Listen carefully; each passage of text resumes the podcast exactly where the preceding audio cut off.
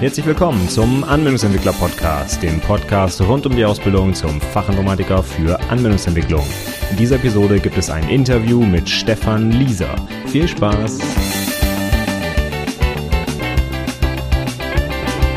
Hallo und herzlich willkommen zur 102. Ausgabe des Anwendungsentwickler Podcasts.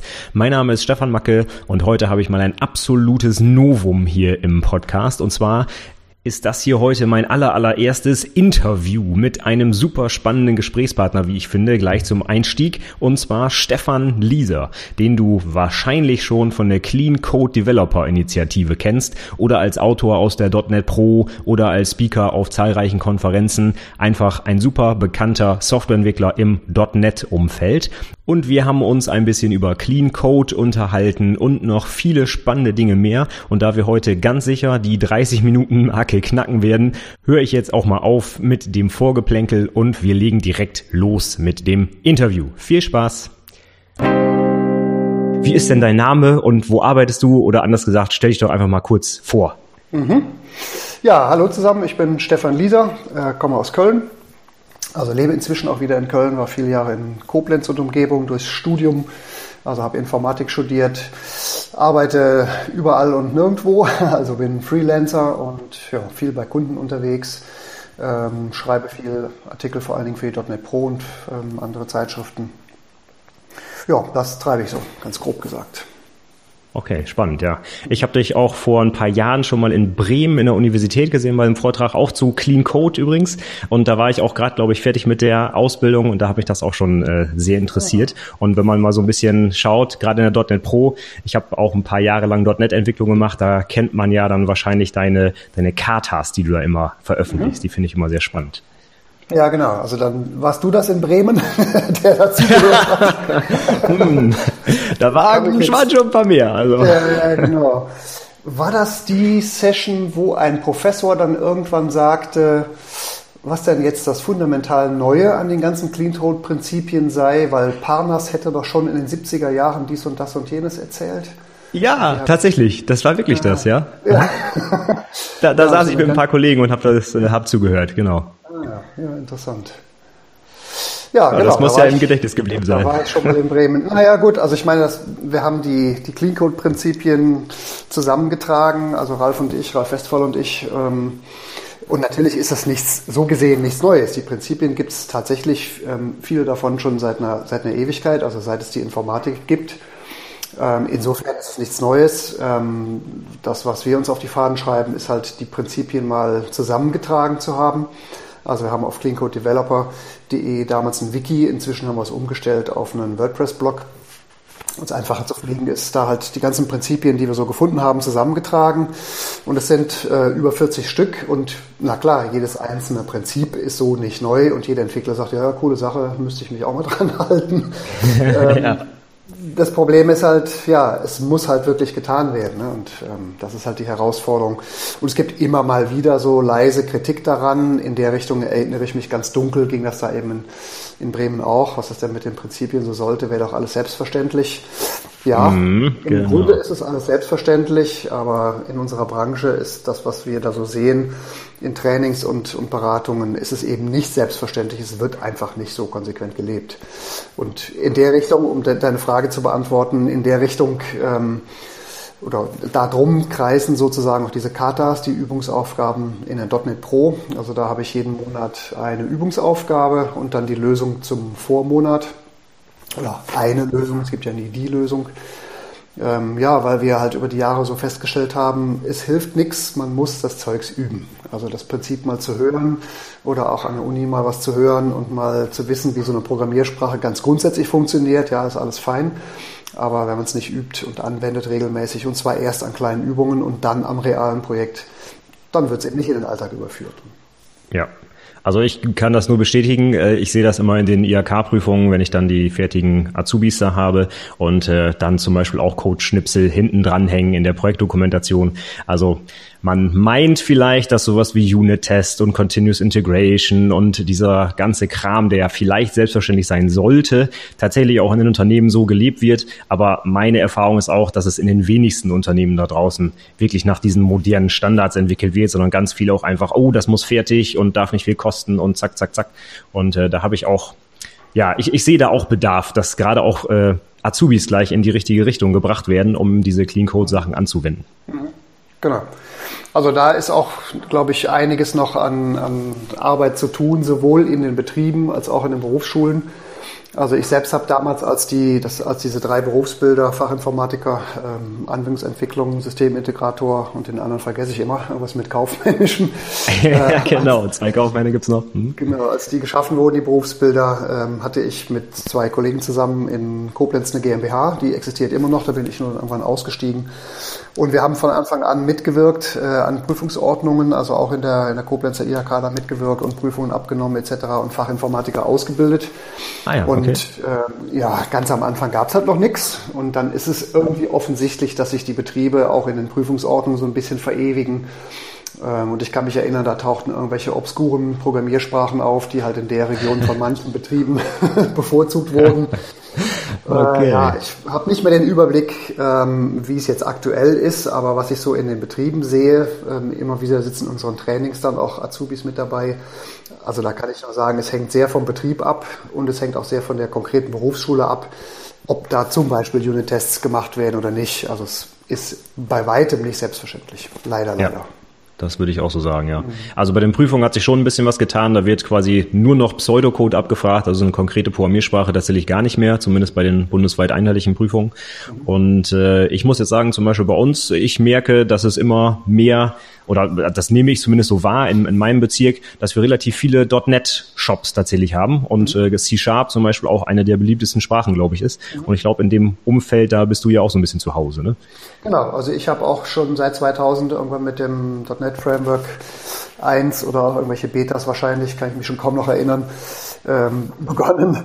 Ähm, habe damals, also wie gesagt, ich war ja äh, in Koblenz, habe da studiert, Informatik studiert, habe in der Zeit sehr viel C und C gemacht und ähm, habe dann mit zwei Kollegen zusammen eine GmbH gegründet, die SNL Netzwerktechnik, habe mich dann mit Netzwerken beschäftigt und gar nicht mehr mit Softwareentwicklung für fünf Jahre und bin dann wieder zurück in die Softwareentwicklung, habe sehr viel VB6 gemacht und bin dann eben äh, ab 2000, glaube ich, was ähm, zu C-Sharp umgestiegen und ja, einfach eine Offenbarung. Also es ist nach wie vor, finde ich, die beste. ja, okay. Dann brauche ich die Frage nach der Lieblingsprogrammiersprache wohl nicht mehr stellen. Ja, ja, das ist absolut meine, meine Lieblingssprache. Also zu einem Großteil auch, weil das die Sprache ist, die ich am tiefsten durchdrungen habe. Also da kenne ich, glaube ich, wirklich jede, jede Ecke. Ja. Ähm, was bei anderen Sprachen nicht ganz so, so tief geht.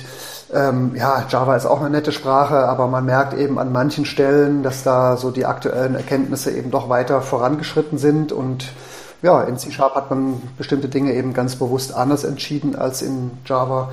Und ich meine, aus gutem Grund anders entschieden. Und ich glaube auch, obwohl ich kein Freund von Monopolen ganz unbedingt so bin, aber ich glaube, C-Sharp profitiert schon sehr davon, dass es eben von einer Firma entwickelt wird und zwar im Wesentlichen ja auch nach wie vor von Anders Heilsberg, der seinen Daumen drauf hat und letztlich entscheidet, ähm, äh, ja, was in die Sprache reinkommt und was nicht. Und ich glaube, das hat der Sprache gut getan. Also dadurch ist sie halt sehr aus einem Guss und es gibt eine relativ zügige Weiterentwicklung und nicht hunderte von Gremienmitgliedern, die mitsprechen wollen und es wird irgendwie alles verwässert und ja, also von daher ist eindeutig meine Lieblingssprache, definitiv. Also was die Innovationen angeht und die Neuigkeiten, die wirklich auch mit jeder neuen Version reinkommen, das ist ja schon wirklich Wahnsinn. Also das kann man mit Java ja nicht vergleichen, die jetzt nach, ich weiß nicht wie vielen Jahren, endlich mal ein paar Lambda-Ausdrücke ermöglichen. Ja. Und wenn man jetzt so das Hin und Her sieht über äh, Java EE e und was darf rein und was nicht und dann wirklich genau diese Gremien, die da alles kaputt machen. Mhm. Es ist schon, äh, ist schon Richtung Legacy Code, wenn man da heute mit Java unterwegs ist, habe ich so das Gefühl, ja. Mhm. Genau. Also ich meine, es gibt nach wie vor, ich glaube, dreimal so viele Stellenangebote in dem Bereich. Also offensichtlich spielt Java nach wie vor eine viel größere Rolle als C-Sharp. Ja, das stimmt. Macht ja. aber nichts. Also da, wo ich es mir aussuchen kann, wähle ich C-Sharp. Natürlich habe ich in unseren Workshops und, und, Beratungen auch viel mit Java zu tun und auch mit C++. Mhm. Das sind so, würde ich sagen, die drei ähm, Plattformen, auf denen die meisten unterwegs sind. Und da, glaube ich, mit großem Abstand erst Java, dann kommt .NET und dann kommt irgendwie auch noch ein bisschen C++. Mhm. Ähm, ja, und wie gesagt, wenn ich es mir aussuchen kann, nehme ich gerne C-Sharp. Ja, sehr schön. Ja, ich finde die Sprache auch wirklich sehr schön, auf jeden Fall. Macht, macht Spaß, damit zu arbeiten. Ja. Und jetzt habe ich gerade gehört, dass du damals quasi auch äh, ITler ausgebildet hast. Ist das mhm. denn heute dann auch noch so oder ist das eher nur die Freiberuflichkeit? Nee, das ist heute ausschließlich eine Freiberuflichkeit. Ähm, also natürlich bilde ich ITler aus, ganz klar, aber eben in einem kommerziellen Bereich. Also unsere ja. Trainings, die wir anbieten über die CCD School, äh, also Ralf Westphal und ich machen das ja gemeinsam. Die Trainings, die wir da anbieten, sind kommerzielle Trainings und da sitzen auch immer mal Azubis drin in den Betrieben, was wir natürlich sehr begrüßen. Oder auch mhm, okay. Leute aus einem dualen Studium haben wir auch häufiger. Ja. Also vor allem im Karlsruher Raum, wo die, glaube ich, auch ursprünglich damit experimentiert wurde mit diesem dualen Studiengang. Mhm. Und ja, insofern sind wir natürlich schon sehr aktiv an, an Ausbildung beteiligt und haben uns auch über viele Jahre immer wieder sehr intensiv Gedanken dazu gemacht. Ich weiß, in der Anfangszeit von Clean Code Developer haben wir uns auch überlegt, ob wir sowas wie eine Zertifizierung machen sollten. haben das dann aus gutem Grund irgendwann mal auf Eis gelegt. Sprechen aber da schon auch immer mal wieder drüber und sprechen auch immer wieder drüber, ähm, was gehört letztlich so als Curriculum denn zu einer sinnvollen Ausbildung von Softwareentwicklern dazu. Ja. So, und das ist, glaube ich, nicht ganz leicht, das zu beantworten, aber ist schon immer wieder unser Thema. Und ja, in unserem Workshop setzen wir uns damit täglich auseinander, ne, ganz klar. Mhm. Ja, spannend. Und äh, wie kann man sich das vorstellen? Wie läuft so ein Workshop dann ab? Also kann man irgendwie an einem Tag Clean Code lernen oder ist das eher so ein kontinuierlicher Prozess oder wie funktioniert das? Genau, ein Tag Pressabfüllung, das ist immer das, was die, was die Personalabteilungen am liebsten haben möchten. Ja, genau. ähm, da können wir, können wir ganz, ganz stolz sagen, wir haben wirklich alles ausprobiert. Unser erster Clean Code Developer Workshop hat damals in Hamburg ähm, fünf Tage gedauert, dann drei Wochen Pause mit Übungsaufgaben dazwischen und dann nochmal fünf Tage. Und ähm, ja, das war auch eine interessante Erfahrung. Also ich, soweit ich mich erinnere, war spätestens donnerstags nachmittags nur noch Gegickel und Gelache. Da konnte sich keiner mehr wirklich konzentrieren. ja. also fünf, fünf Tage Training am Streifen ist einfach definitiv zu viel. Dann sind Aha. wir so peu à peu runtergegangen auf ähm, drei Tage, auf zwei Tage und sind jetzt bei einem Tag angekommen. Das heißt, unsere, ähm, ja, unsere Erfahrung zeigt einfach, dass eine langfristige Begleitung bei dem Thema ähm, erforderlich ist. Also es fällt den allermeisten Teilnehmern sehr schwer, alleine an dem Thema dran zu bleiben. Also es ist eben das eine, mal einen Tag lang Input zu kriegen und in den Workshops machen wir auch bereits Übungen. Das heißt, da gibt es da auch nicht Folienfilm und Pressabfüllung, sondern wir diskutieren, stellen Themen vor, ähm, machen dann zu den einzelnen Inhalten jeweils eine, eine, Übung, die also ganz konkret auch mit Entwurf und äh, Codieren dann abläuft. Hinterher Code Reviews, an denen wir dann über Prinzipien, ob eingehalten oder nicht, diskutieren. Ja, und dann gehen die Teilnehmer nach Hause und dann fällt es den allermeisten sehr schwer, dran zu bleiben und das Gelernte auf den Alltag, auf das reale Projekt zu übertragen. Ne? Und deshalb mhm. ist unsere Strategie zu sagen, wir brauchen so sechs, lieber zehn Termine auf ein Jahr verteilt, wo wir eben in so einem Abstand von drei bis vier Wochen immer wieder in das Team reingehen. Ja, und dann halt einen Tag lang mit dem Team arbeiten, eine Übungsaufgabe stellen und eben beim nächsten Termin wieder da stehen und sagen, so, wie schaut's aus? Hat das mit dem Üben geklappt? Hm, nee, oft nicht. Will gar nicht sagen nie, aber ja, es ist immer wieder das gleiche Thema. Nee, es war so viel zu tun und Projektdruck und nee, getestet haben wir auch wieder noch nicht. Ja, also bis das drin ist, dass die Teams sich die Zeit auch nehmen und konsequent dranbleiben, das ist echt schwierig. Und gelingt unserer Beobachtung nach besser mit Begleitung von außen. Also wenn so ein Termin klar ist, aha, nächste Woche, da kommt der Typ wieder und zieht wieder dran, also sollte ich mich vielleicht dann doch jetzt mal schleunigst mit meiner Übungsaufgabe beschäftigen. Ja, und dann gewinnt es irgendwann so eine Selbstverständlichkeit. Dann haben sich auch die, die ganzen Mechaniken zum Testen und so weiter ähm, so weit dann verinnerlicht, dass sie dann auf eigenen Beinen laufen. Also ein Team, das von vornherein selbst losläuft, habe ich ganz, ganz, ganz selten erlebt. Gibt es mal ab und zu, aber es braucht eben meistens ja diese sechs bis zehn Termine, bis es da wirklich zu einer nachhaltigen Veränderung kommt. Es ist halt eine Kulturveränderung. Es ist eine, eine, völlig andere Arbeitsweise, die da notwendig ist. Und das ja. braucht eben seine Zeit.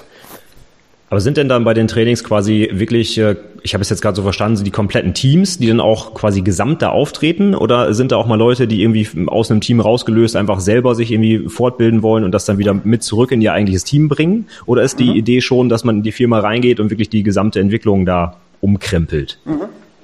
Also das ähm, ist sozusagen in der ganzen Bandbreite alles vertreten. Wir machen zum einen ja offene Trainings über die Six Datacom und ähm, die GFU.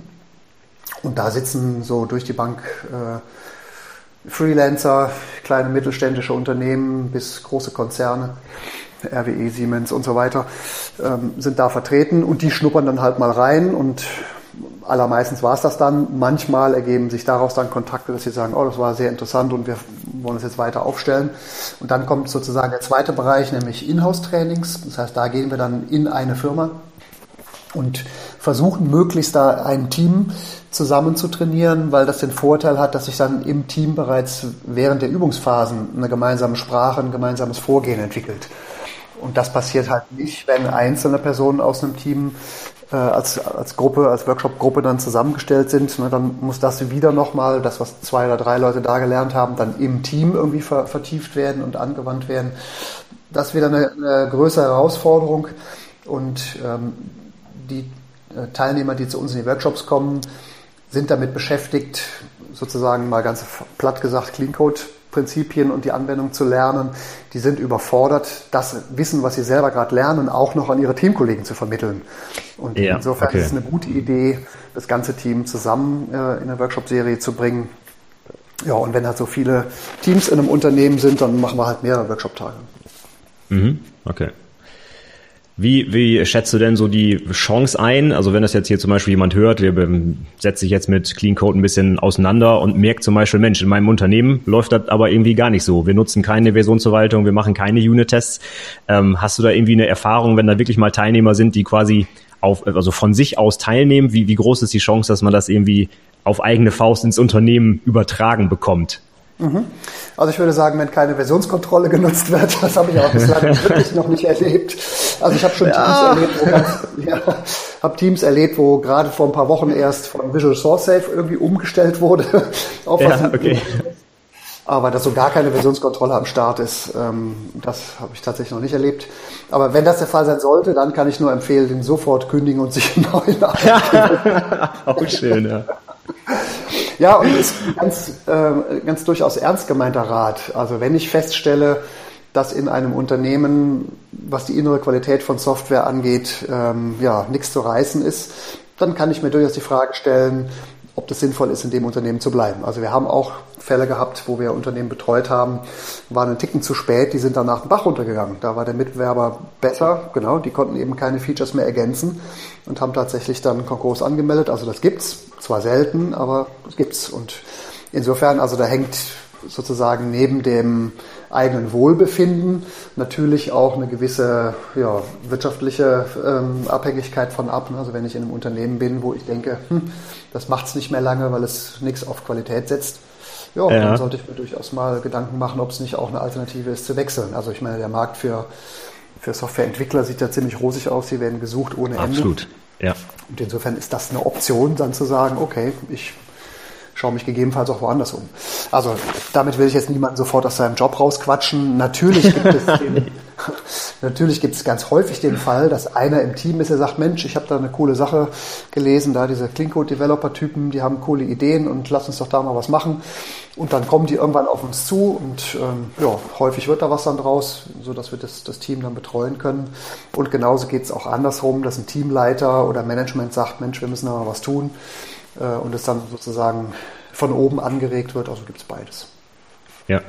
Aber ich verstehe das Clean Code oder den, den Ansatz dahinter auch so ein bisschen so, dass es ja durchaus, ich sage jetzt einfach mal ein bisschen überspitzt, die Pflicht eines Entwicklers ist, ist, sich da auch so ein bisschen vorzubilden und auch äh, moderne Technologien anzueignen, wenn man auch dann langfristig an die Karriere mal denkt, aber auch einfach, ich glaube, das ist, ich bin mir jetzt nicht ganz sicher, ob es ein Wert ist äh, im CCD, dass man ähm, ja auch qualitativ hochwertige Software produzieren muss und sich dafür vielleicht auch dann einfach weiterbilden muss. Also ich denke mal, so ein äh, Auseinandersetzen mit CCD ist nicht unbedingt ähm, ja immer durch den Unternehmer oder die, den Arbeitgeber getrieben, sondern auch ja durch den Entwickler selber, dass er sich eigentlich damit auseinandersetzen müsste, eigentlich, oder? Mhm, absolut.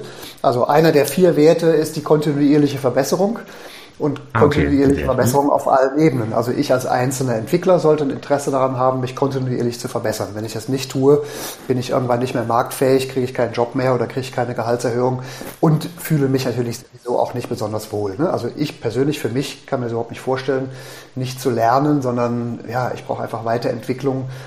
Und äh, ich glaube, in so einem kreativen Beruf wie der Softwareentwicklung wo so viel technologische Weiterentwicklung mal mindestens ist und auch so viel methodische Weiterentwicklung, da wird man auf lange Sicht, glaube ich, nicht glücklich, wenn man sich aus so einer Weiterentwicklung irgendwie völlig raushält. Also die gehört dazu, glaube ich, für den einzelnen Entwickler.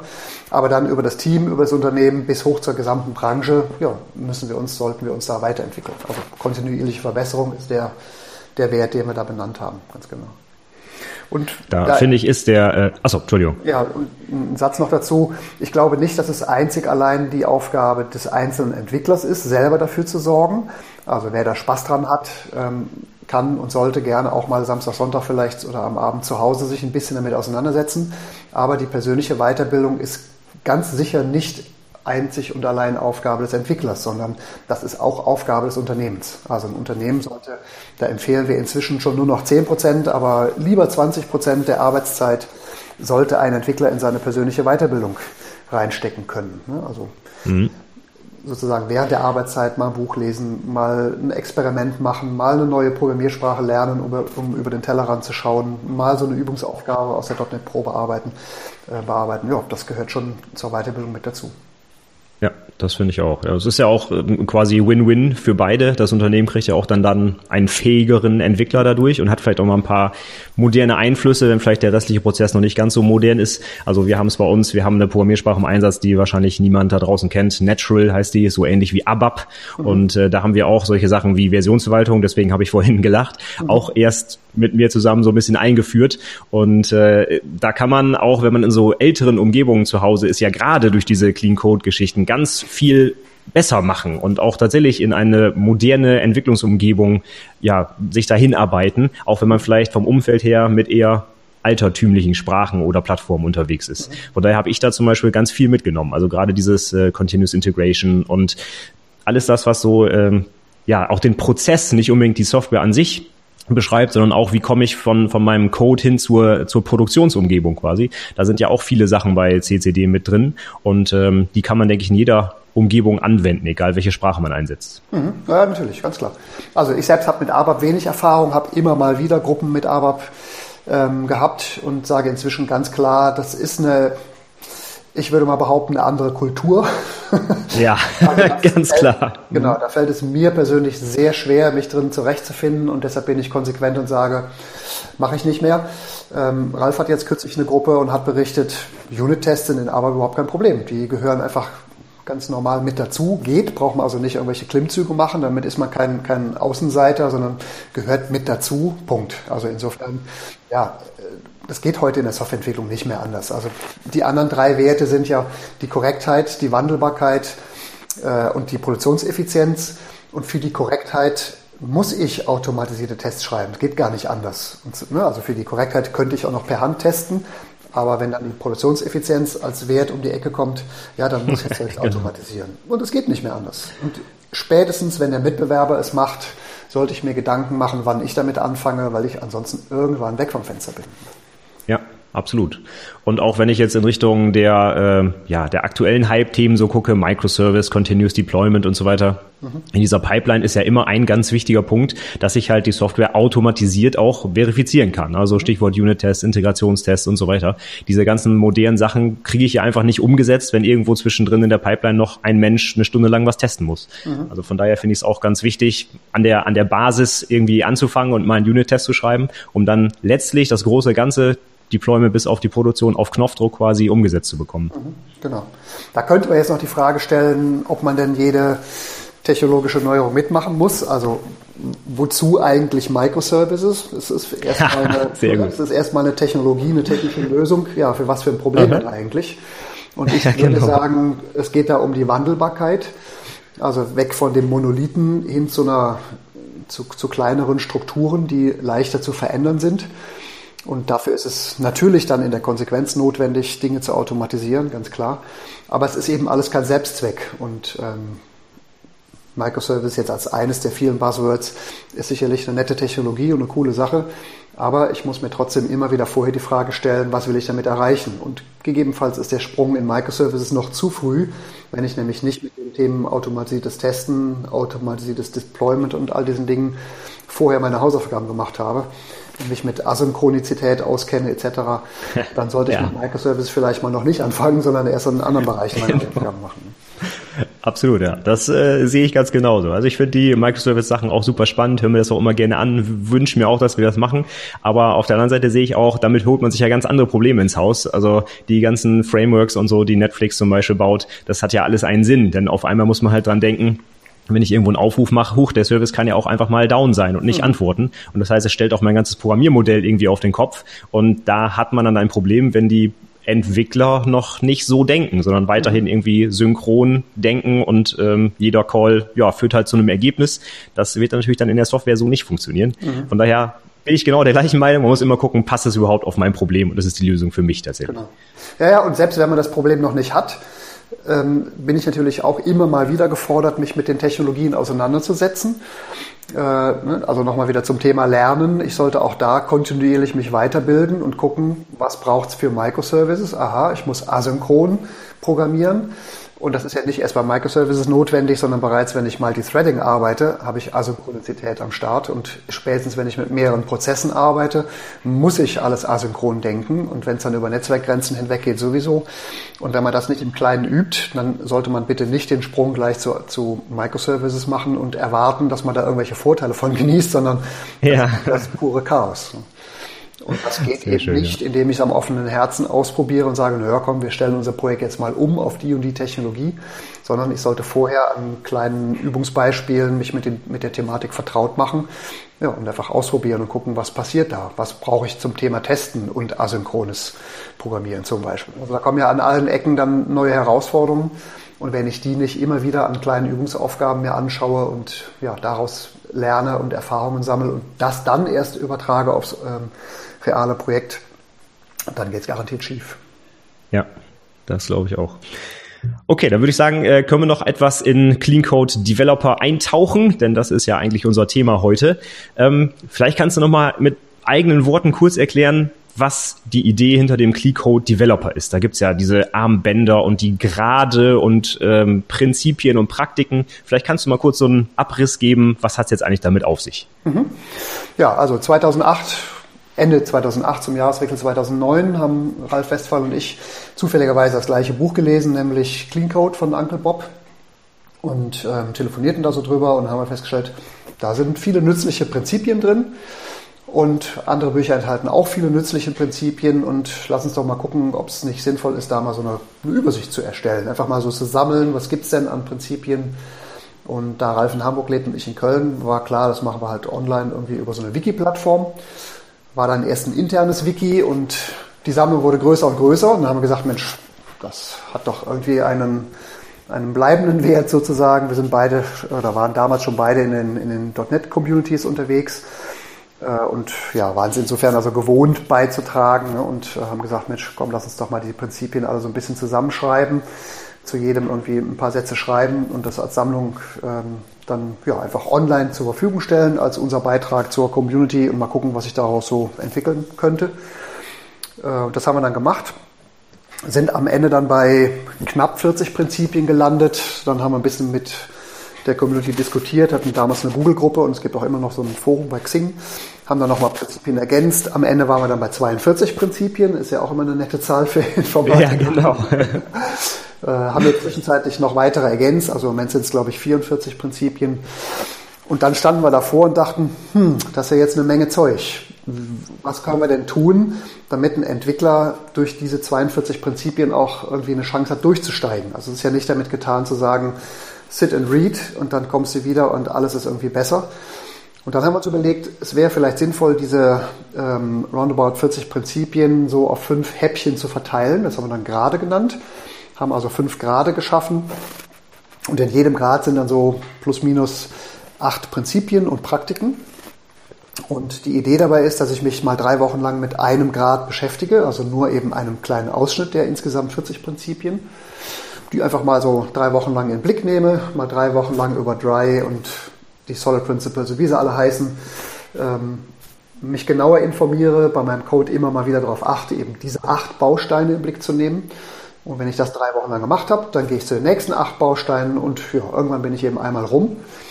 Und dann ist die Idee, wieder von vorne anzufangen, also vielleicht so zwei, drei Runden da durchzudrehen und das sozusagen wie so ein Kreisprozess aufzufassen. Aus dem Grund haben wir die Farben auch so angeordnet wie im Regenbogen, also von rot bis hinten nach ah, blau. Genau. Okay. Dann die Idee, wenn man einmal durch ist, dass man sich dann mal drei Wochen lang sozusagen mit allen 40 Prinzipien auf einmal befasst, ne, mal so alles im Blick behält und ja, wenn man alle Farben zusammennimmt, ist man bei weiß. Deshalb ist der letzte Grad dann der weiße Grad. Ah, und ich habe schon immer überlegt, wie kommen die Farben zustande? Ah, der Regenbogen. Ja, genau, ja sehr gut.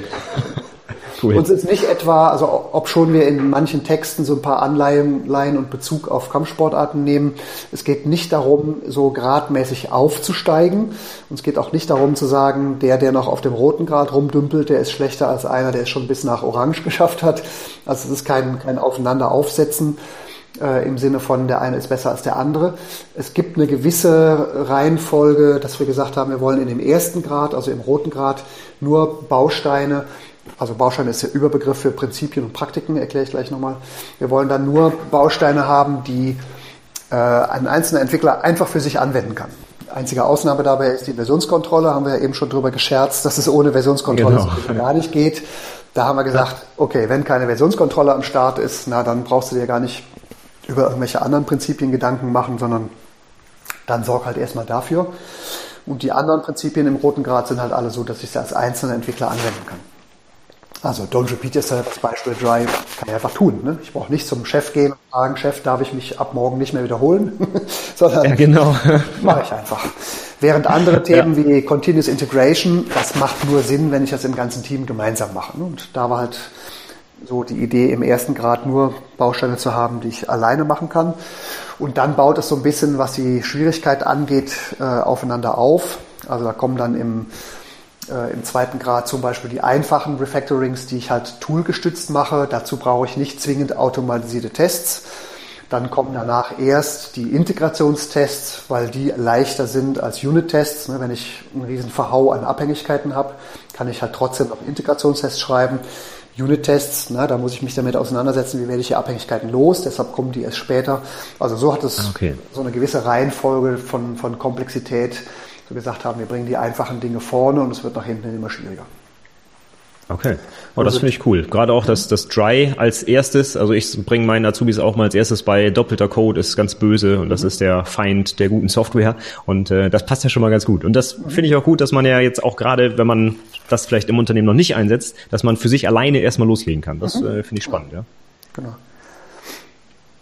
Ja, und dann hatten wir die, die gerade, also Prinzipien und Praktiken wollte ich noch erläutern. Ein Prinzip ist etwas, was ich dem Code hinterher ansehen kann. Also ich mache ein Code-Review und dann sehe ich eine Drive-Verletzung. Aha, da hat jemand Code kopiert und ich habe jetzt drei Zeilen Code mehrfach in meinem Code. Kann ich im Code ansehen und sehe, das Prinzip ist verletzt. Eine Praktik kann ich nachher nicht mehr erkennen, also nicht zweifelsfrei. Ob jemand den Code äh, Test First implementiert hat, also erst den Test geschrieben und dann implementiert, kann ich dem Code hinterher nicht mehr ansehen kriege vielleicht eine Ahnung davon, dass eine bestimmte Praktik angewandt wurde, aber es ist nicht mehr eindeutig erkennbar. Das ist sozusagen der Unterschied zwischen den beiden. Und der Überbegriff ist dann Baustein. Und dann haben wir uns bei den ganzen Bausteinen gefragt, hm, warum aber sollte ich mich nicht wiederholen? Was ist der tiefere Sinn, der Wert von Dry? Und dann sind wir auf die vier Werte gekommen, also Korrektheit, das heißt, das, was an Anforderungen vom Kunden an uns aufgetragen wird, muss korrekt umgesetzt werden. Die Wandelbarkeit, da haben wir anfangs Evolvierbarkeit zugesagt. Ein anderer häufig verwendeter Begriff ist die Wartbarkeit.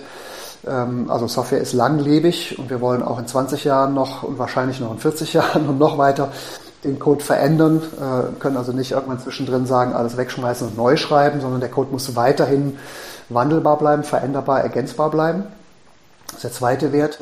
Dann kommt das dritte Wert, die Produktionseffizienz. Also das ganze Zeugs muss irgendwie mit möglichst geringem Aufwand betrieben werden. Da sind dann die ganzen äh, Praktiken von Automatisierung drin. automatisiertes Testen, automatisiertes, äh, automatisiertes Übersetzen, also Bildintegration, Deployment und so weiter. Und dann der vierte Wert, die kontinuierliche Verbesserung, über die wir ja eben schon kurz gesprochen haben, dass es eben darum geht, sich ständig weiterzuentwickeln. Ja, und das ist dann, macht es dann sozusagen rund, das ist dann die, die Clean Code Developer Initiative. Ja, und anfangs sind wir ähm, sehr fokussiert mit den Prinzipien und Praktiken losgezogen und haben in den Trainings sozusagen damit begonnen, haben also zum Beispiel gesagt, okay, jetzt schauen wir uns mal das äh, Dry-Prinzip an, haben darüber gesprochen, was bedeutet das Prinzip, was kann man tun, um es einzuhalten. Ja, und dann haben wir halt eine Übungsaufgabe gestellt, da wurde codiert und dann saßen wir hinterher im Review und haben dann festgestellt, ah Mist, hat wieder nicht geklappt. Dry-Prinzip ist dann doch verletzt worden. Ja, und das ist so oft aufgetreten, dass wir uns gesagt haben, hm, das ist irgendwie noch nicht so ganz befriedigend. Also immer wieder darüber zu reden, hinterher, dass Prinzipien dann doch nicht eingehalten wurden, ist irgendwie mindestens mal nur die zweitbeste Lösung. Eigentlich wäre es doch besser, wenn wir eine Methodik liefern können und sagen, also wenn du folgendermaßen vorgehst, mach erst dies und dann das und dann jenes und dann steigt die Wahrscheinlichkeit, dass die Prinzipien eingehalten sind.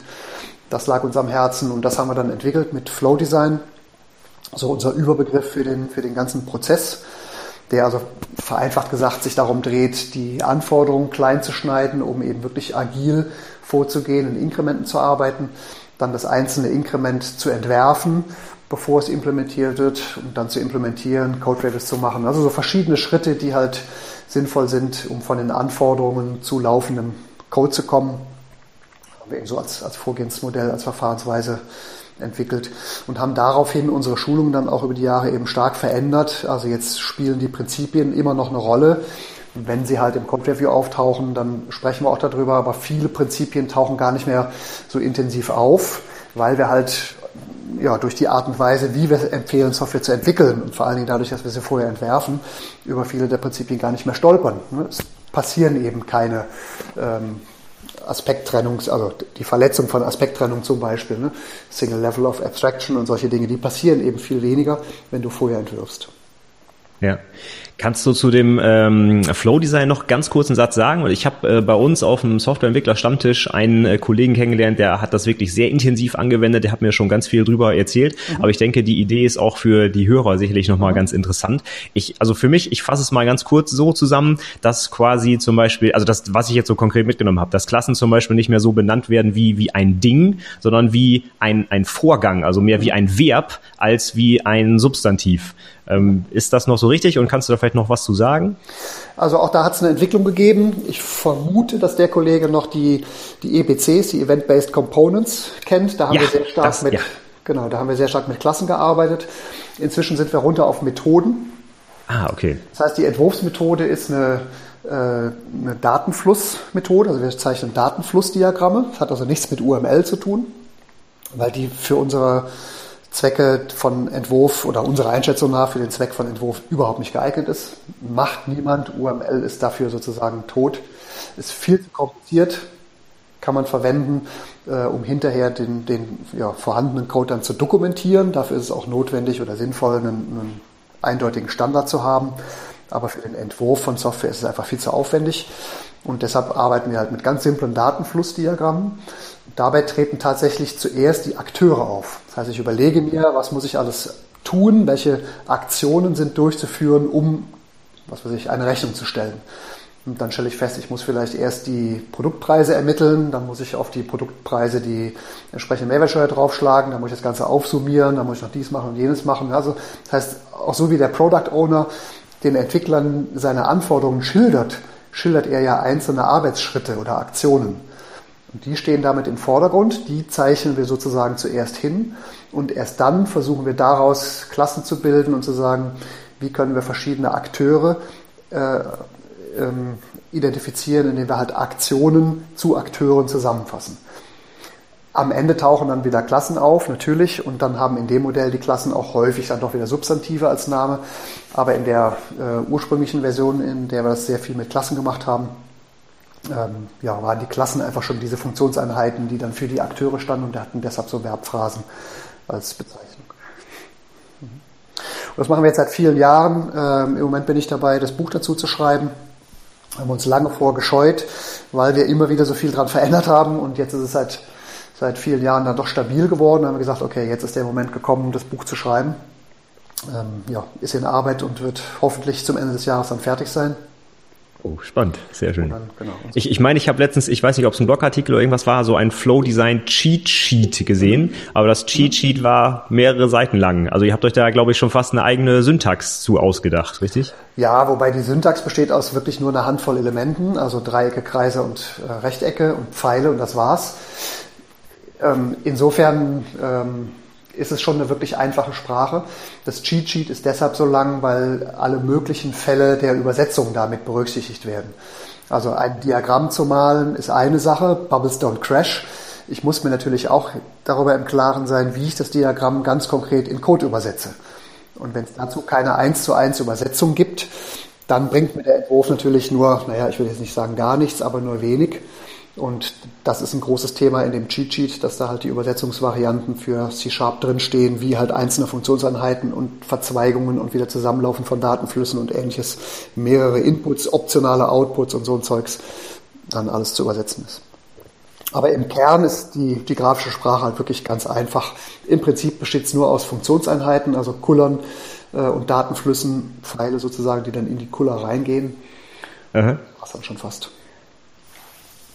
Ja, das sollte jeder zeichnen können, das denke ich auch. Also im äh, Kommentar zu UML würde ich auch kurz abgeben. Also ich sehe das genauso. Software entwerfen mit einem Klassendiagramm oder mit einem Sequenzdiagramm noch schlimmer, bis auf Algorithmusebene runter, finde ich auch absolut nicht zeitgemäß. Mhm. Und äh, ich empfehle es für die IHK-Projekte auch immer, dass man quasi im Nachhinein seine Software mit UML dokumentiert, damit man auch so ein bisschen zeigt, Mensch, ich, ich kann auch diese Sprache, die ja mhm. doch so ein bisschen Industriestandard ist, aber für so einen Softwareentwurf, ich sehe es dann eher so, dass man vielleicht dann eher testgetrieben vorgeht und dann sich seine Klassen ja sowieso erst bei der Entwicklung ergeben und dann finde ich es irgendwie unpassend, das vorher alles so ein, so ein Riesendesign zu machen. Mhm. Aber so ein Flow-Design, das hat natürlich ein bisschen was, weil das wirklich einfach zu zeichnen ist, ein paar Kreise und ähm, macht auf jeden Fall viel aus, wenn man sich vor dem Programmieren mal ein bisschen Gedanken macht, wie denn vielleicht der Fluss durch die Software so sein könnte. Von daher klare Empfehlung. Äh, aber hallo, also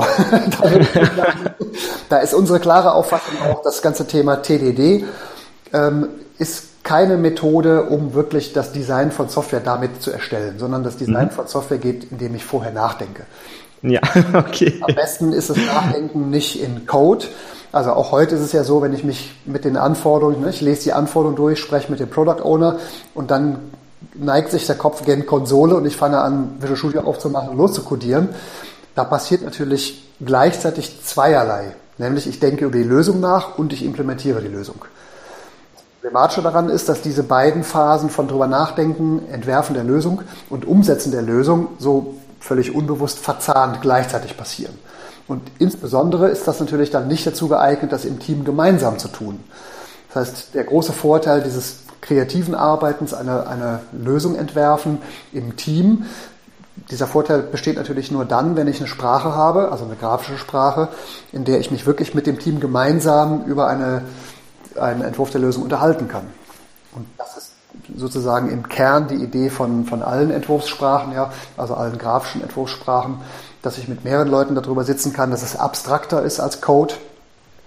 Kein textuelles Zeugs, wo der Compiler sofort rummosert, wo es dann sehr schwer ist, Dinge zu verändern, sondern ich mal halt ein paar Kringel. Und natürlich müssen die Kringel und die Pfeile eine klare Bedeutung haben. Es kann nicht sein, und das erleben wir auch immer wieder in Schulungen, dass dann jemand was hinmalt und wir fragen, okay, was bedeutet der Pfeil? Sagt er, das ist ein Datenfluss. Alles klar. Dann frage ich ihn, was bedeutet dieser Pfeil hier? Dann sagt er, ja, das mhm. ist äh, eine Abhängigkeit. Ja, genau. Merkst du, dass es irgendwie blöd ist, mit einem Symbol zwei unterschiedliche Dinge auszudrücken? Ja, also ja, so eine Syntax muss natürlich beim, beim Entwurf auch geben. Also es genügt nicht einfach irgendwie was hinzukritzeln, sondern das, was ich da hinmale, muss eine klare Bedeutung haben. Es muss allen im Team klar sein, ein Kreis steht für eine Funktionseinheit, die Logik enthält. Ein Rechteck steht für das Portal, also die Benutzerschnittstelle, die dann keine Domain-Logik enthält und so fort. Und darüber kann man sich schnell verständigen. Wie gesagt, es gibt, es gibt nur eine Handvoll voll Symbole. Und es braucht eine gewisse Übung natürlich, gemeinsam zu entwerfen. Aber dann sind Teams damit sehr schnell in der Lage, vor der Implementation über die Lösung gemeinsam nachzudenken, sie zu entwerfen, viel detaillierter sich damit auch mit den Anforderungen auseinanderzusetzen. Und danach geht das Implementieren viel flüssiger von der Hand. Und das erreichen wir nicht bei TDD. Und ein TDD geht maximal ja bis mit zwei Leuten. Jetzt könnte man noch sagen mit Mob-Programming, also Beamer an, alle sitzen da, geht noch irgendwie was. Ja, zwar, aber es ist eben nicht die geeignete Form, weil es textuell ist, sich wirklich im Team gemeinsam über solche Strukturen Gedanken zu machen. Es ist nicht abstrakt genug. Ja, ja, man muss dann halt auch, man, man verliert sich dann schnell in den Details der konkreten Syntax und man kann halt nicht mhm. einfach ausprobieren, sondern man muss es halt gleich perfekt machen, damit der Compiler nicht mehr meckert. Ne? Das genau. ist so. Okay.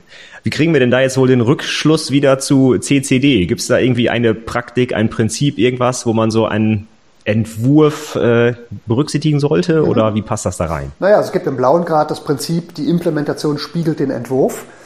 Also schon da haben wir vor, vorhergesehen sozusagen, naja, wir haben es schon immer so gemacht, auch wenn Flow Design für uns damals noch nicht so, so am Start war, wie wir das heute haben. Aber für uns war schon immer klar, man muss vorher entwerfen und wenn ich vorher entwerfe, dann muss die Implementation nachher auch getreu den Entwurf widerspiegeln, weil dann kann ich den Entwurf wie eine Landkarte verwenden. Ja, und wenn aber meine Landkarte von der Realität abweicht, dann ist es irgendwie schwierig. Ne? Und das geht dann los bei einfachen Umbenennungen. Also wenn eine Funktionseinheit in meinem Entwurf anders heißt als nachher in der Implementation, dann muss ich halt jedes Mal so eine lästige Übersetzung machen. Ne? Wie ein Wanderweg, der in der Karte A1 heißt und in der Realität, keine Ahnung, Y7. ja. Dann geht das irgendwie, ne? wenn ich irgendwann mal geschnallt habe, aha, das Ding heißt anders. dann kann ich so eine Landkarte natürlich auch anwenden, aber es ist halt mühsam. Wenn aber die Wanderwege völlig anders strukturiert sind, also völlig anders verlaufen als in der Realität, na, dann nützt mir die Karte wenig. Und so ist auch das, der Zusammenhang zwischen dem Entwurf und der Implementation. Wenn ich wirklich getreu meines Entwurfs implementiere, dann kann ich den Entwurf als abstrakte Vorlage, als Landkarte sozusagen nehmen zur Orientierung in meiner Codebasis. Und andersrum, wenn ich in der Codebasis eine Stelle finde und sage, hm, wie hängt die denn mit dem großen Ganzen zusammen, dann kann ich von da in den Entwurf gehen habe ein abstrakteres Bild, habe dann den groben Überblick, in welchem Kontext dieser Code dann steht. Also spiegelt sich in den, in den Prinzipien durchaus wieder. Ja.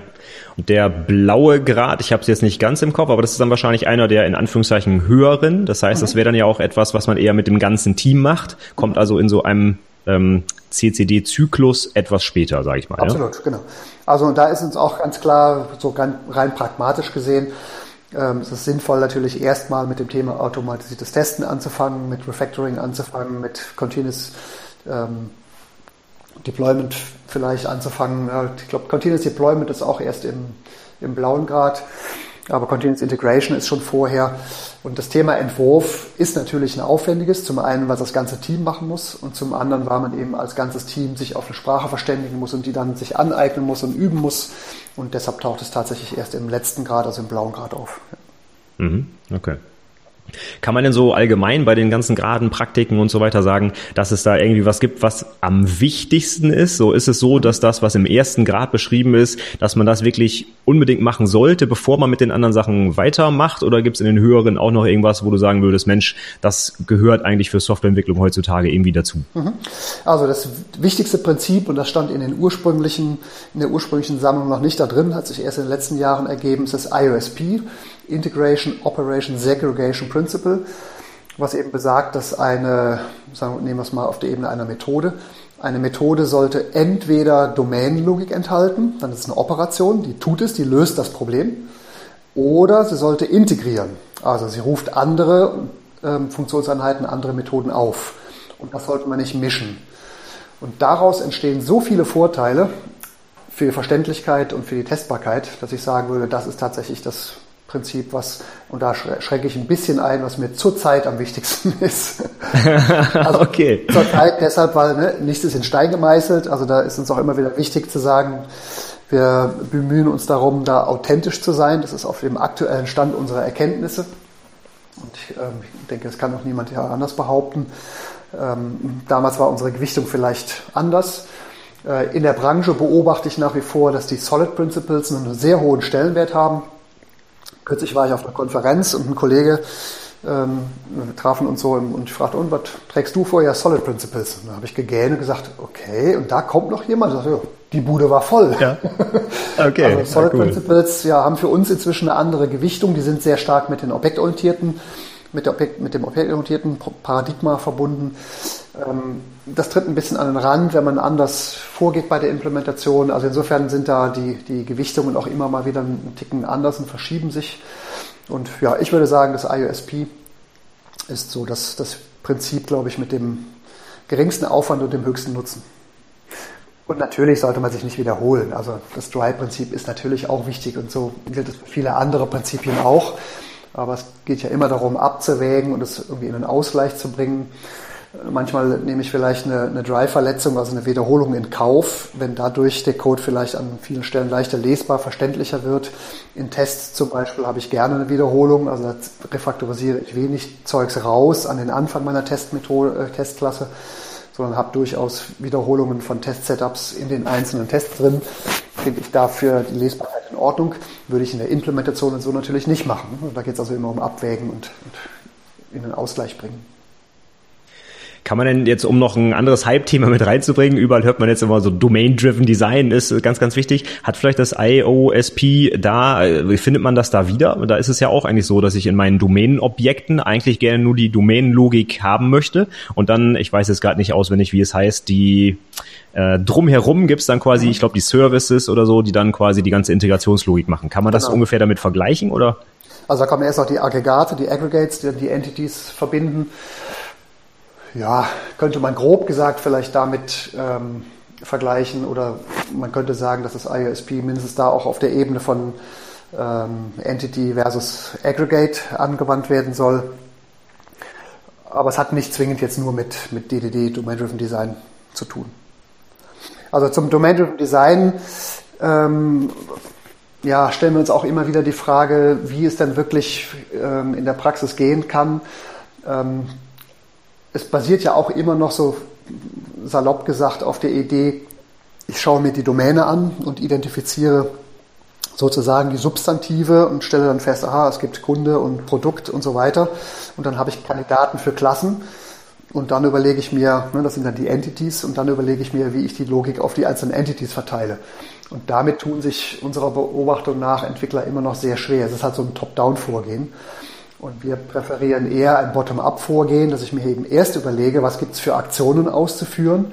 Und dann kann ich Kringel drum ziehen und sagen, guck mal hier, wenn wir die drei, vier Aktionen zusammenfassen, dann ergibt sich daraus ein Akteur oder in DDD-Sprache eine Entity, sodass sich das Domain-Driven Design sozusagen dann von, von unten nach oben bottom-up ergibt. Also ist überhaupt kein Widerspruch, ne? weil wir können mit Flow Design und Domain-Driven Design, das können wir gut zusammenbringen. Lediglich die Vorgehensweise ist ein Ticken anders. Ich glaube, Domain-Driven Design ist eher top-down, während wir äh, bei Flow Design eher bottom-up vorgehen. Okay, ja, sehr spannend. Also äh, eine Frage, die ich unbedingt noch stellen muss äh, zum CCD, da gibt's ja diese schönen Armbändchen. Was mhm. hat's denn damit auf sich? Ja, bei den Armbändern gibt es zunächst mal, also sind so Silikonarmbänder, gibt es auch wieder die Farben. Das heißt, äh, inklusive Schwarz, ne, ganz am Anfang ist Schwarz. Das heißt so viel wie, oh, ich interessiere mich irgendwie für Clean Code Development, habe aber noch nicht damit angefangen. Und dann gibt's halt die fünf Farben, Rot, Orange, Gelb, Grün, Blau. Und dann gibt's am Ende das Weiß, also was ich ja vorhin schon beschrieben habe, dass wir eben immer so drei Wochen lang uns auf einen Ausschnitt der Prinzipien fokussieren und dann im weißen Grad mal alles im Blick nehmen. Und da, da, war unsere Idee, dass ich durch so ein Armband signalisiere, hey, ich arbeite gerade an diesen Clean Code Developer Prinzipien. Und das hat so zwei Wirkungen. Zum einen kommt vielleicht der Kollege auf dem Flur entgegen und fragt, Mensch, was hast denn du da für einen Armband an? Oder fragt, Mensch, gestern hast du ein gelbes, heute hast du ein grünes an. So. Also ne, genau. dadurch kommt man so ins Gespräch damit und verbreitet sich einfach die Idee dahinter. Ähm, dann ist auch so ein bisschen die Idee, damit auszudrücken, hey, ich setze auf Qualität, mir ist es eben nicht egal, wie mein Code aussieht, sondern ich bemühe mich darum, Prinzipien einzuhalten und für hohe Qualität zu sorgen. Und es ist für viele auch ein Werkzeug, sich selbst immer mal wieder dran zu erinnern. Also festzustellen, ach ja, stimmt ja, ich habe hier dieses Armband hier umhängen. Also bleibe ich dran und ja, kümmere mich weiterhin um die Prinzipien und achte beim Codieren darauf, die Prinzipien noch einzuhalten. Das so als zur Arbeitsunterstützung sozusagen. Okay. Ich habe, glaube ich, bei dem Termin damals in Bremen äh, gab es ein kostenloses Bändchen, das schwarze nämlich. Das habe ich schon seit Jahren in meiner Arbeitstasche. Aber ich habe es sehr selten umgelegt. Ich glaube, das müsste ich nochmal nachholen. Mhm. Ja, also wir haben auch lange überlegt, was machen wir für Leute, die diese Armbänder blöd finden. Und dafür haben wir dann farbige Unterhosen im Programm. auch sehr schön. nee, ja, das ist Spaß. Also die, Die Armbänder, ja, kann man nutzen, kann man auch lassen. Also in der Anfangsphase waren wir ja, wie gesagt, sehr viel in der, in der Community, in, in User Groups und auf Konferenzen unterwegs. Und da gab es schon auch manche Kritik, die dann sagten, Mensch, ihr mit euren komischen Armbändchen da so sektenähnlich. Da habe ich gesagt, ja, lass das ja. oh halt einfach ja. Armbändchen nicht magst. ja, aber ich habe jetzt hier gerade aktuell eins liegen ähm, von Dirk Kräuter, Entscheidung Erfolg so ein, äh, so ein Berater, der sich um Vertrieb etc. kümmert. Also diese Armbänder gibt es ja, wie Sand am Meer. Ne? Es gibt viele Initiativen, die sich sagen, Mensch, damit kann man irgendwie was reißen, um halt so auszudrücken, hey, das ist gerade mein Thema, darum kümmere ich mich. Das ist so unsere Idee mhm. gewesen. Okay. Also ich finde es jetzt gar nicht unbedingt sektenähnlich. Ich finde es eigentlich ganz cool, wenn man irgendwie was hat, vor allem wenn man es am Arm trägt. Man kann ja nicht drüber hinwegsehen, man merkt das mhm. immer irgendwie und man wird halt immer wieder auch laufend am Tag dran erinnert, was zu genau. tun. Ich finde das eigentlich so gerade für Einsteiger sehr gut, wenn man sich so ein bisschen auch dazu zwingen will, die Sachen wirklich mal anzuwenden. Ist das mhm. eigentlich eine schöne Erinnerung. Ich fand das ganz spaßig auf jeden Fall. Genau. Weitere Werkzeuge sind dann Postkarten, also Postkartensatz mal drucken lassen. Zurzeit sind die aus, aber die werden wir sicherlich nochmal neu auflegen. Ähm, die Vorlagen gibt es auch alle auf der cleancodedeveloper.de Website. Äh, Bildschirmhintergrund, äh, ein riesen Plakat haben wir mal in, was kann ich, A0 oder sowas drucken lassen. Ähm, also alles so Werkzeuge, ne, um, um halt immer mal wieder das Zeugs in den Blick zu nehmen und darauf zu achten und sich einfach dran zu erinnern und auch so zur Vollständigkeit zu gucken, welche Prinzipien gibt es denn da noch, was haben wir jetzt vielleicht vergessen, einfach als Arbeitsunterstützung. Ich glaube, es gibt auch iOS und, und Android und Windows Phone Apps, die mal irgendwer geschrieben hat. Also es gibt eine ganze Reihe an Materialien dazu.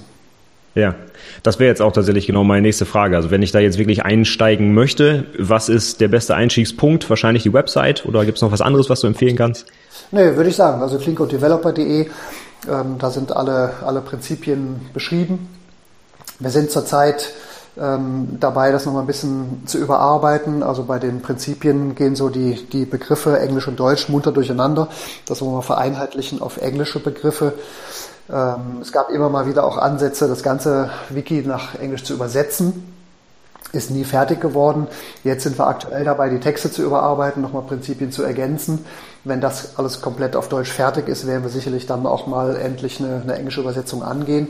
Also da findet sich einfach online unter cleancodedeveloper.de ähm, ja, zu jedem Prinzip ein paar Sätze, manches mit Beispielen auch versehen etc.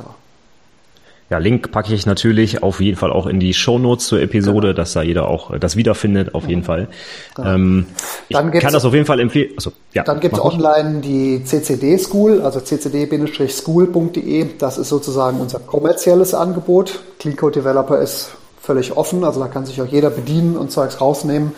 Äh, wir haben das ganz bewusst nicht mit einem Copyright versehen, haben wir damals lange darüber diskutiert und wir haben gesagt, nee, das soll völlig frei ne, unser, unser Beitrag für die Community sein. Wir haben auch überhaupt nichts dagegen, wenn Kollegen Code Developer Vorträge machen oder Schulungen anbieten oder was auch immer. Geht darum, um uns weiterzuentwickeln gemeinsam quasi als ganze Branche. Und das kommerzielle Teil, der kommerzielle Teil ist eben die CCD School. Darüber bieten wir unsere Trainings an. Und die Seite erwähne ich zum einen natürlich, äh, um Marketing zu machen. ja, klar.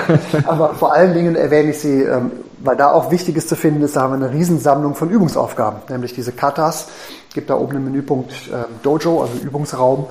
Und da haben wir, ich weiß nicht, über 80 Übungsaufgaben zusammengestellt, ähm, auch alle auf Deutsch und Englisch beschrieben. Nur die Aufgaben, keine Musterlösungen, auch ganz bewusst, ähm, weil man sich damit auseinandersetzen soll ähm, haben wir es bislang jedenfalls äh, vermieden, Musterlösungen dazuzustellen. Ähm, ja, weil ansonsten einfach die, die Gefahr ist, jemand liest die Aufgabe durch, liest die Musterlösung durch und sagt dann, ah, okay, danke, und macht es ja, dann nicht genau. mehr selbst. ja. Wer Übungsaufgaben sucht, also da bei ccdschool.de gibt es jede Menge Material. Mhm.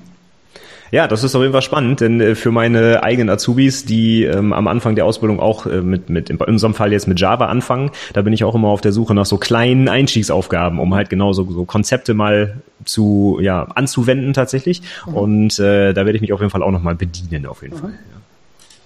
Sehr spannend. Ja. Ähm, Jetzt gucke ich schau mal eben auf meine Liste hier. Also ich glaube, die wichtigsten Sachen haben wir alle durch. CCD.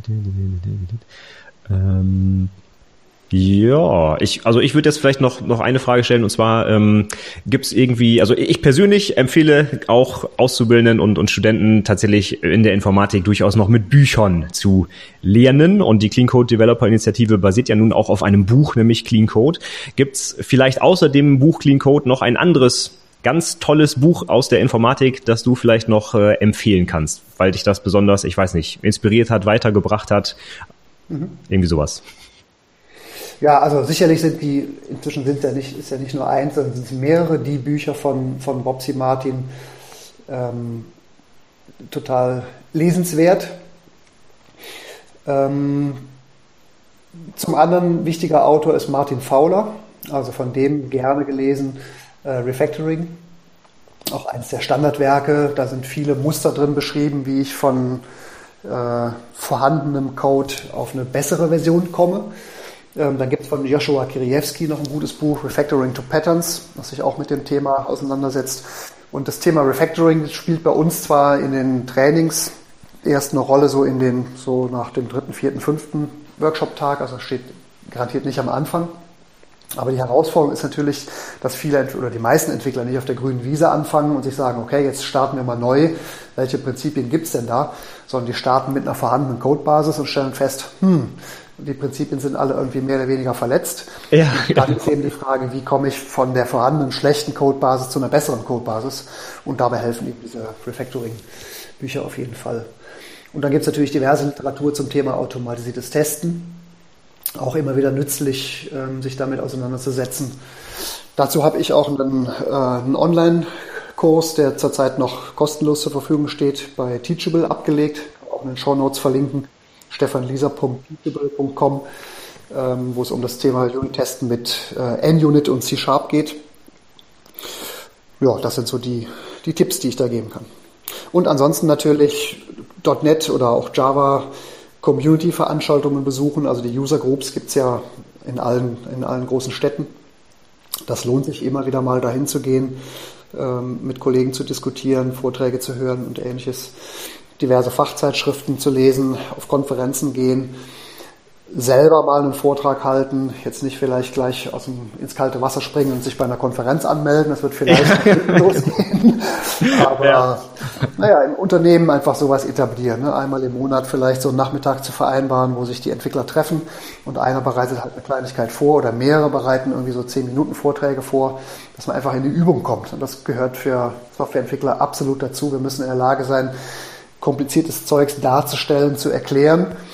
Es ist einfach notwendig, ne, weil wir mit dem Product Owner ja über Anforderungen sprechen, mit unseren Kollegen über die Umsetzung der Lösung sprechen und ja, da müssen wir einfach in der Lage sein, uns zu artikulieren und Zeugs, komplizierte Sachverhalte darzustellen. Und ich glaube, dafür ist es sehr nützlich, das zu üben. Klasse.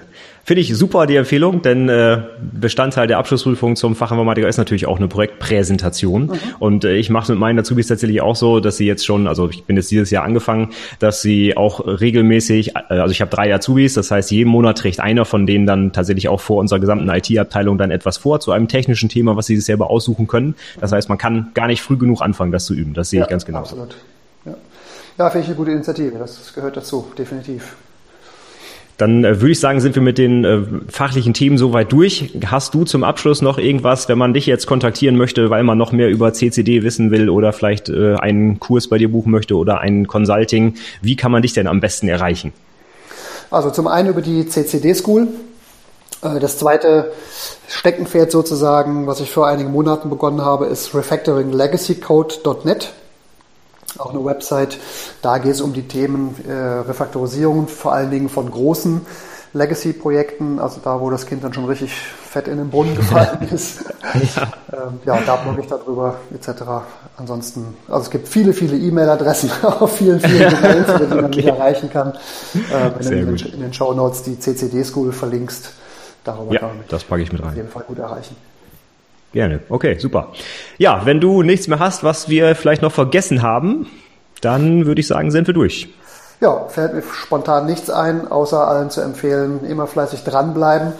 Vielleicht so als, als Tipp, immer mal wieder sich darüber im Klaren zu werden, es gibt wichtige Dinge und dringende Dinge. Die dringenden Dinge, die dringenden Dinge stehen in der Tür. Ne? Das ist der Chef, der sagt, Alter, mach voran, die Software muss fertig werden. genau. Die wichtigen Dinge, die stehen eben nicht in der Tür. Da müssen wir uns selber drum kümmern. Und wichtige Dinge sind eben meine eigene Weiterbildung, mich um die Prinzipien kümmern etc. Und da ja, lohnt es sich für jeden Einzelnen von uns, also für mich ja auch, immer mal wieder darüber nachzudenken, was tue ich dafür, wie ordne ich die wichtig, den wichtigen Dingen einen Platz ein, eine Zeit ein, ja, damit sie eben nicht den dringenden Dingen untergehen. Ja, das ist ein perfektes Schlusswort, finde ich. Dann sage ich vielen, vielen Dank für dieses wirklich spannende Gespräch. Wir haben über eine Stunde gefüllt mit, äh, ja, randvoll mit super Inhalten, die auch unbedingt in der Ausbildung und im Studium sicherlich Rück äh, Berücksichtigung finden müssen, meiner Meinung nach. Deswegen mache ich das ja hier auch. Ja. Und ähm, sag, ja, vielen Dank nochmal. Ja, danke dir für die Einladung. Habe ich gerne gemacht. Ja, das war das Interview mit Stefan Lieser. Ich hoffe, es hat dir gefallen und du hast ein bisschen was mitgenommen. Ich fand es auf jeden Fall richtig spannend. Viele Übereinstimmungen in unserer Sichtweise, wie ich festgestellt habe. Das freut mich sehr. Das bestätigt mich nochmal darin, dass das, was ich hier auch in den bisherigen 100 Episoden erzählt habe, so eigentlich ganz gut ist und man das auch in der Praxis gut anwenden kann. Von daher hat mir sehr gefallen, dieses Gespräch. Die Shownotes, die findest du wie immer unter anwendungsentwicklerpodcast.de slash 102 für die 102. Folge. Und das lohnt sich heute natürlich absolut, denn wie wir schon gehört haben, hat Stefan einige Sachen online, die man sich auch kostenlos anschauen kann und insbesondere die ganzen Grade der Clean Code Developer Initiative, die äh, lohnen sich auf jeden Fall, sich das mal im Detail anzuschauen. Und vielleicht sind ja auch für dich noch Sachen dabei, die du in deinen Alltag wirklich integrieren kannst, um dann auch zu einem Clean Code Developer zu werden. Ich habe die Befürchtung oder die Vermutung, sagen wir mal so, dass Clean Code auch der nächste Buchclub hier wird, denn das ist ja wirklich ein super gutes Buch, was ich auch schon vor vielen Jahren gelesen habe und was mich damals auch echt richtig weitergebracht hat, muss ich sagen, weil so viele coole Sachen drin waren, die man auch in der Praxis wirklich anwenden kann. Von daher, ja, ich merke schon, es wird da einen Buchclub zu geben in nächster Zeit. Da kannst du dir sicher sein. Ich hoffe, dass du dann wieder reinhörst.